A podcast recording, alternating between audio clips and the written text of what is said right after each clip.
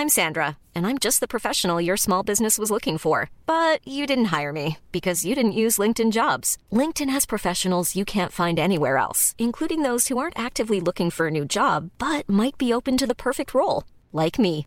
In a given month, over 70% of LinkedIn users don't visit other leading job sites. So if you're not looking on LinkedIn, you'll miss out on great candidates like Sandra. Start hiring professionals like a professional. Post your free job on linkedin.com/people today.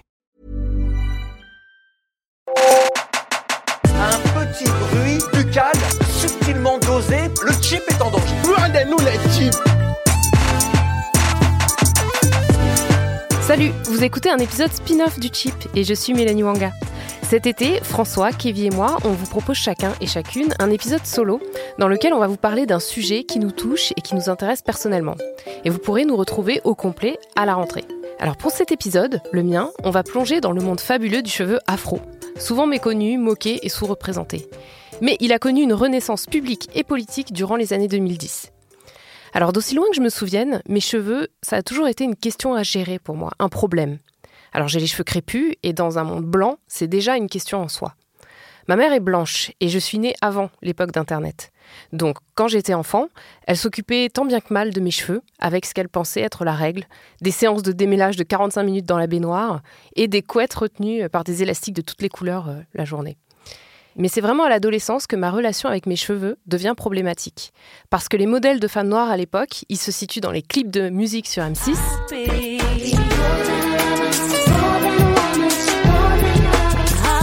Sur MCM. Et dans les séries télé américaines. Alors bref, dans les années 90 et 2000, le cheveu lisse règne en maître dans les représentations et dans les modèles. Pour être belle, il faut avoir les cheveux qui tombent sur les épaules et qui volent au vent. Comme les femmes blanches. Et comme Naomi Campbell, qui est le premier mannequin noir en couverture de Vogue Paris en 1987. Il y a une absence totale de modèles noirs dans les pages des magazines féminins pour adolescentes. Et un vide dans les pages conseils.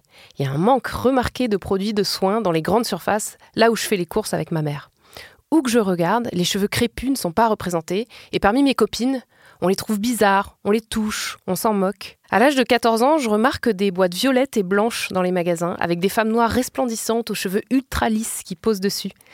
Alors, ce sont les défrisants Dark and Lovely qui sont distribués par une filiale du groupe L'Oréal, Soft Sheen Carson. Dans les centres commerciaux, ça se vend comme des petits pains en l'absence d'alternatives de soins.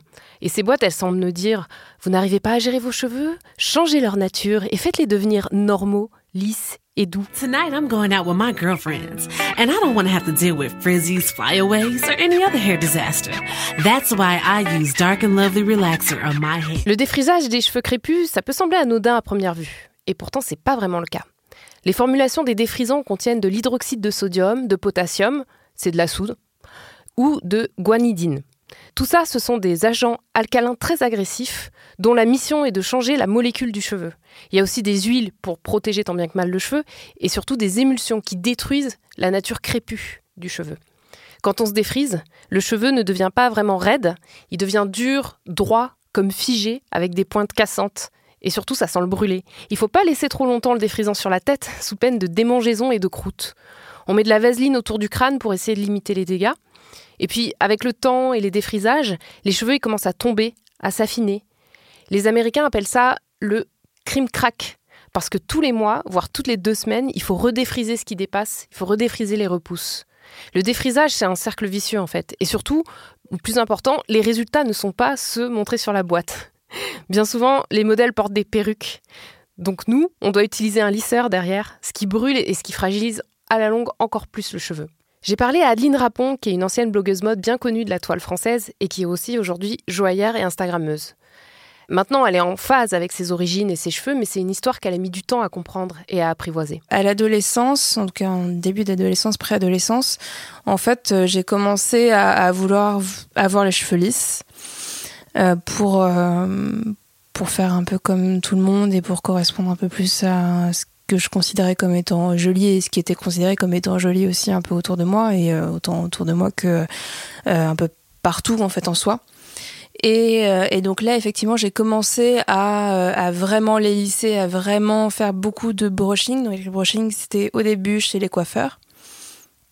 Après, je crois que ma mère a dû m'en faire. Euh, et rapidement, en fait, j'ai fini par avoir aussi une sorte de brosse à brushing. C'était, euh, c'est le sorte de, euh, de, de sèche-cheveux en forme de brosse. Et donc, je faisais mes brushing avec ça. Donc, il y avait beaucoup, beaucoup de chaleur euh, qui était appliquée sur mes cheveux. Euh, mais je n'arrêtais jamais de faire des soins. Donc, en fait, mes cheveux, l'air de rien, ont tenu très longtemps avec ça. Parce que après, j'ai fait le, les brushing euh, brésiliens.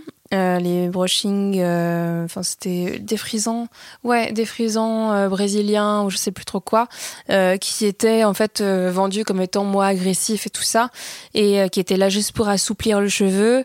Et ça, en fait, ça, ça m'aidait surtout dans, dans mes brushing, quoi. Voilà, c'est que c'était pas complètement défrisé, c'était surtout en fait, euh, ben ouais, un peu, la boucle était sans doute un peu cassée, quoi. En fait, au bout d'un moment, sachant que je me lissais les cheveux de façon très régulière et même hebdomadaire, en fait, au niveau des brushings et des plaques, vers l'âge de 20 ans, ouais, 20, 20, 21 ans, quelque chose comme ça, en fait, ça commençait un peu à s'effriter. C'est-à-dire que je commençais à avoir euh, des petits morceaux de cheveux qui tombaient euh, euh, dans, dans le lit, etc. Donc, en fait, je me réveillais, je me réveillais matin et j'avais des tout petits morceaux qui faisaient à peu près un centimètre de cheveux, euh, un peu comme des mini poils de chat, quoi. Et en fait, euh, oui, mes cheveux ne poussaient plus aussi. Donc, étant donné qu'ils se brisaient au fur et à mesure, euh, j'avais les cheveux toujours au même niveau, donc à- au niveau des épaules. Et euh, ils ont jamais dépassé en fait euh, ce- cette longueur-là, alors qu'avant j'avais les cheveux très très très longs, quoi. Pour vous donner une image du cheveu afro au naturel, il faut imaginer un ruban qui vient d'être frisé avec un ciseau, comme chez le fleuriste. Le cheveu est plat et il forme alors des boucles très serrées. Il a juste pas la même nature que le cheveu européen en fait, qu'il faudrait imaginer un peu comme un demi-tube ou que le cheveu asiatique qui lui est complètement circulaire. Le fait de me lisser les cheveux, ça a été très clair, enfin, la raison pour laquelle j'ai voulu le faire. Euh, c'est parce que je voulais déjà avoir les cheveux de ma mère, qui est blanche. Je voulais vraiment avoir euh, en fait le même look que toutes les filles qui étaient considérées comme belles. Et euh, j'étais très très fan en fait de plein de filles qui avaient les cheveux lisses. En fait, c'était même que des filles qui avaient des cheveux lisses. Les, les filles aux cheveux frisés, je n'en connaissais pas vraiment en fait en soi. Moi, pour moi, mes modèles, c'était plus, ben, il y avait Buffy contre les vampires, euh, il y avait, euh, plein de meufs comme ça, mais qui, qui étaient blanches. Mais en fait, non, c'était, c'était vraiment euh, que des filles qui avaient vraiment les cheveux vraiment lisses. Et parce qu'il y avait aussi l'image de la parisienne, Euh, la parisienne euh, super stylée, machin. C'est la parisienne un peu brune. euh, blonde pour certaines, mais en tout cas avec la frange et puis avec les cheveux longs et, et bien lisses, quoi, un peu, un peu ondulés. Et c'est vrai que, ben, moi, autant dans, mon adolescence que euh, dans mes premières années d'adulte, euh, c'était vraiment vers ça que je voulais me diriger et dans le, ce dans quoi je me reconnaissais aussi. Donc, euh, autant que ce soit. Que ce soit dans mon univers euh, personnel, dans là où je là où je traînais, les amis, etc. Mais aussi beaucoup euh, dans euh, le milieu du blog où moi on m'avait pas mal apposé une, une image en plus qui correspondait vraiment ben, au fait que ben j'avais ce côté parisien quoi. La sociologue Juliette Smeralda est l'autrice de deux ouvrages clés pour comprendre l'héritage historique du défrisage du cheveu afro. Peau noire, cheveux crépus, histoire d'une aliénation, sorti en 2005, et du cheveu défrisé aux cheveux crépus, de la désidentification à la revendication en 2007. Elle explique notamment que le défrisage doit encore beaucoup à l'esclavage et plus tard à la colonisation, et que pour comprendre, Il faut remonter à la mise en esclavage des Africains au XVIe siècle et à la traite négrière transatlantique. Des centaines de milliers de Noirs sont arrachés à leur culture et privés du peigne africain. En bois, souvent sculpté, avec de longues dents espacées, il est indispensable au coiffage des cheveux crépus. Dans les plantations américaines, l'esclave n'a plus le temps de s'occuper de lui. Sans soin, les cheveux s'en mêlent, se remplissent d'humidité et de parasites. On doit les cacher, ils deviennent stigmates. Les esclaves domestiques, qui passent de longues heures à shampouiner, peigner et coiffer les chevelures des maîtres blancs, vont jouer un rôle primordial dans la détestation du cheveu crépus. Elles intériorisent les critères de la beauté des femmes blanches, dont elles partagent l'intimité, dénigrent leurs cheveux crépus, symbole de souffrance et d'asservissement. Lorsqu'elles ont des enfants, elles espèrent qu'ils ne seront ni trop noirs ni trop crépus. Elles savent que moins l'enfant aura l'air négroïde, plus il aura de chances de survivre ce sont elles qui vont mettre au point les premières techniques de défrisage. Même si les jeunes femmes d'aujourd'hui pensent être libres de leurs choix esthétiques, j'ai la conviction que l'usage généralisé du défrisage et des perruques prend sa source dans ce passé tragique.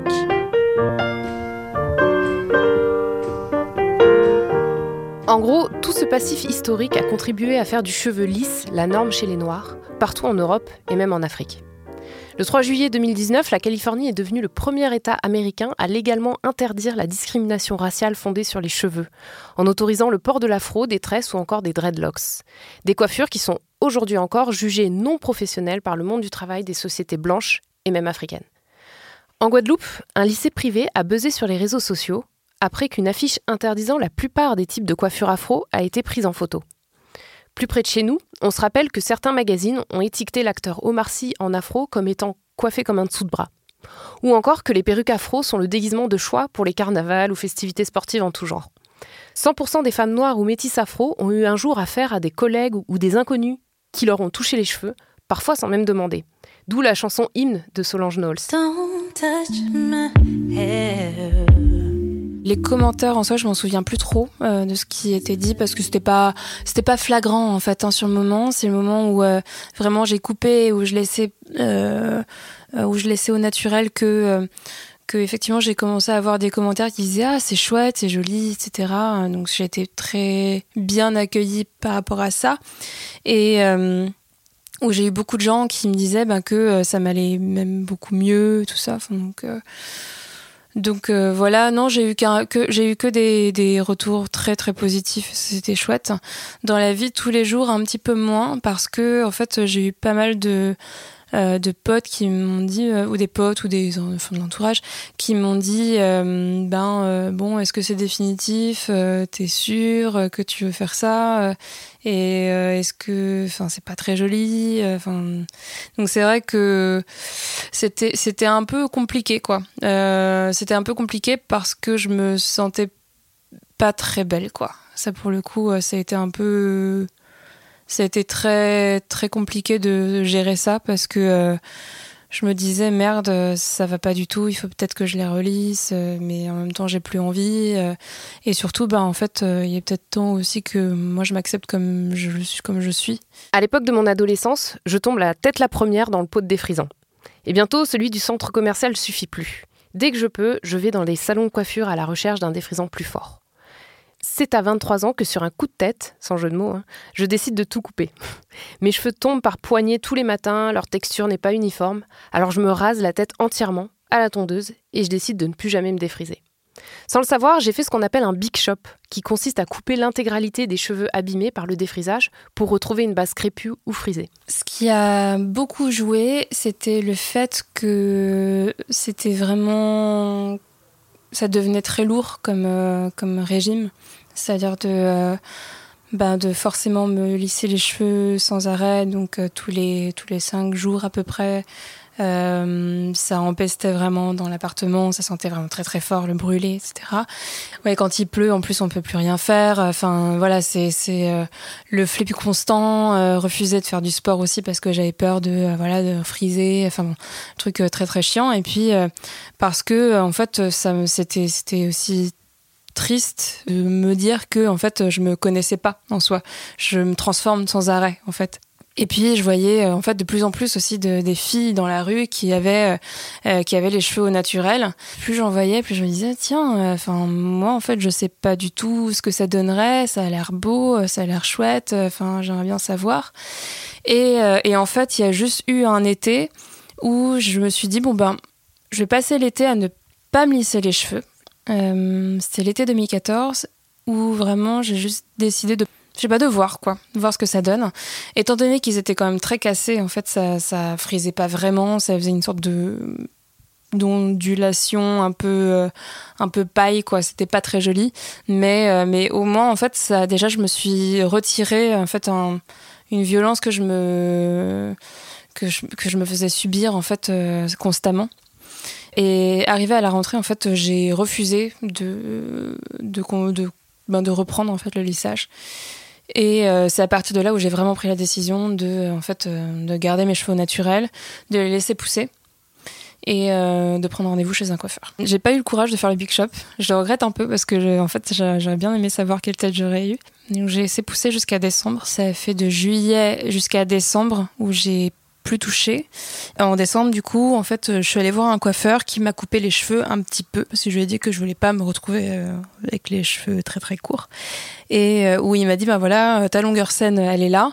Euh, si on décide de tout enlever, ben effectivement, tu auras cheveux très très très courts et euh, ça te fera une petite euh, petite afro euh, mais ça peut être très mignon ça tirait très bien je dis non non je veux pas et du coup il m'a effectivement coupé beaucoup mais en me laissant une sorte de carré quoi à peu près et à partir de là en fait j'ai vraiment commencé aussi à me renseigner à comment faire pour s'occuper de mes cheveux. Ça, pour le coup, Internet, vive Internet. Je, pense que sans ça, je, je m'en serais pas sortie. En fait, il y a eu déjà, il y a déjà eu le coiffeur qui m'a beaucoup conseillé quand même.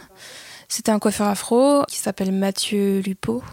Et euh, vraiment super, vraiment euh, hyper adorable et, euh, et qui m'a pas mal hypé, tu vois. Donc je me suis sentie beaucoup plus bien, tu vois. Enfin, je, je c'était pas triste, c'est pas un deuil ni quoi que ce soit. Et pour le coup, je suis sortie de là en me disant ouais, c'est cool, je, je, je, vais dans la bonne direction et tout ça. Enfin, vraiment un super coiffeur. Et en fait, euh, lui m'a donné pas mal de conseils, mais également Internet. J'ai trouvé un site. C'était un, c'était un site, euh, un site qui, conseillait en fait beaucoup les femmes aux cheveux frisés, qui déjà en fait montrait aussi que ben il y avait différentes euh, classes de, cheveux, enfin de types de cheveux, et que que bah voilà, moi j'appartenais vers là, ou en tout cas moi je me disais bah, peut-être que je suis plus simple ou ça, je sais pas. Est-ce que je suis trop je sais plus, je je suis 3B, je crois, je crois, je crois que je suis 3B ou 3C. Sur le moment, en fait, euh, je voyais rien. C'est-à-dire qu'il y avait que mes racines qui étaient vraiment frisées et le reste l'était pas vraiment. Donc en fait, j'avais aucune idée de la tête réelle de mes cheveux. Donc je rebouclais les, avec un fer euh, les, les boucles euh, qui n'existaient plus. Donc c'était un peu genre ça change un peu de, sens quoi. En fait, je regardais beaucoup de choses aussi sur Pinterest. Donc j'ai cherché énormément euh, de, filles euh, et de coiffures. Parce que en fait je me suis rendu compte que ben j'avais une nouvelle tête et que je savais pas du tout du tout quoi en faire. Et surtout que au niveau de mon style euh, de comment je m'habillais que c'était mais radicalement différent et je me reconnaissais plus du tout. Et je me disais mais ça, va pas du tout euh, euh, c'est pas du tout ce que je veux renvoyer comme image je sais pas quoi faire et c'est vrai que c'était très violent sur le moment nous sommes trois ans avant que le mouvement Napi apparaisse sur internet. Napi dans ce contexte français c'est la contraction de natural et happy. Mais aux États-Unis, le terme, c'est une insulte qui remonte au XVIIIe siècle, donc à l'esclavage, et qui signifie pas régulier, pas net, assimilé à de la fourrure animale. En France, l'émergence de la consommation vidéo avec YouTube et Dailymotion signe l'arrivée des tutoriels de la décennie 2010.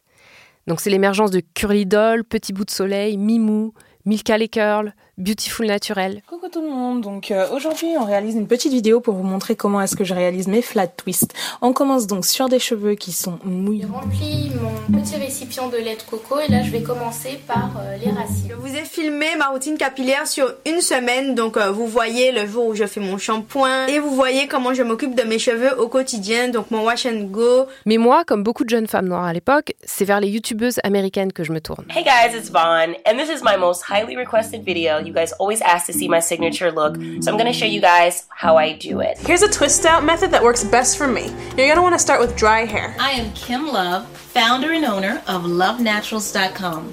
Welcome to my YouTube channel. En 2010-2011, elles ont l'air d'avoir tout compris. Elles utilisent des produits dont on n'a jamais entendu parler chez nous. Elles manient leurs cheveux avec dextérité et elles accomplissent des coiffures qui relèvent du miracle. Et surtout, leurs cheveux sont longs et en bonne santé. Aline Tacite est la créatrice de Boucle d'ébène, l'un des premiers forums dédiés aux cheveux afro chez nous. Puis elle a fondé dans les années 2000 le Salon Boucle d'ébène, un événement autour du cheveu réunissant entrepreneurs, culture et gastronomie. Aujourd'hui, elle tient le salon Boucle d'ébène Studio en région parisienne. Alors en fait, euh, le forum Boucle d'ébène ou le salon événement Boucle d'ébène, qui a été présenté pour la première fois en 2005, en France euh, nous est venue ma sœur et moi, parce que c'est une aventure euh, d'abord euh, entre sœurs, de, de, notre propre expérience de femme noire en France. C'est-à-dire qu'à l'époque, on avait fait le choix de porter nos cheveux crépus naturels après des, années de défrisage un peu catastrophiques. Et, on s'est rendu compte qu'il n'y avait pas de professionnels en mesure de, répondre à nos besoins, aux besoins de nos cheveux euh, euh, et ni de produits ou d'informations sur ce cheveu-là. Et donc, j'ai fait des recherches tout de suite aux États-Unis sur le sujet. les premiers ouvrages que j'ai commandés immédiatement et aussi j'ai fait des, allers-retours un peu en Angleterre, aux États-Unis pour reprendre contact avec les, pros sur ce sujet. Et c'est comme ça que l'idée nous est venue aussi de partager euh, ce, ces connaissances-là euh, bah, aux femmes qui nous entouraient d'abord, puis à, une échelle plus importante dans, au travers de, d'un événement qu'on a appelé Boucle d'ébène. Au tout premier événement, on s'attendait à peu près à un peu moins de 1000 personnes en tant que visiteurs et il y en a 2000 qui sont arrivés dès le tout premier événement. Et si on fait le, le total euh, sur les six éditions de, du salon, puisqu'on en a présenté trois éditions successives de 2005 à 2007, sur les six éditions, on a, on a accueilli environ 50 000 visiteurs, à peu près. C'est une association qui a apporté des événements et ce n'était pas une agence de, de com. Mais, mais malgré tout, on a, on a réussi à, à diffuser un message euh, assez loin puisqu'il a touché énormément de, des milliers de personnes finalement. C'est effectivement la suite logique hein, de la création de d'abord l'association Boucle d'Ébène qui a cherché à valoriser euh, ces chevelures-là et à, ouvrir euh, euh, un débat en France pour faire prendre conscience de, de certaines problématiques.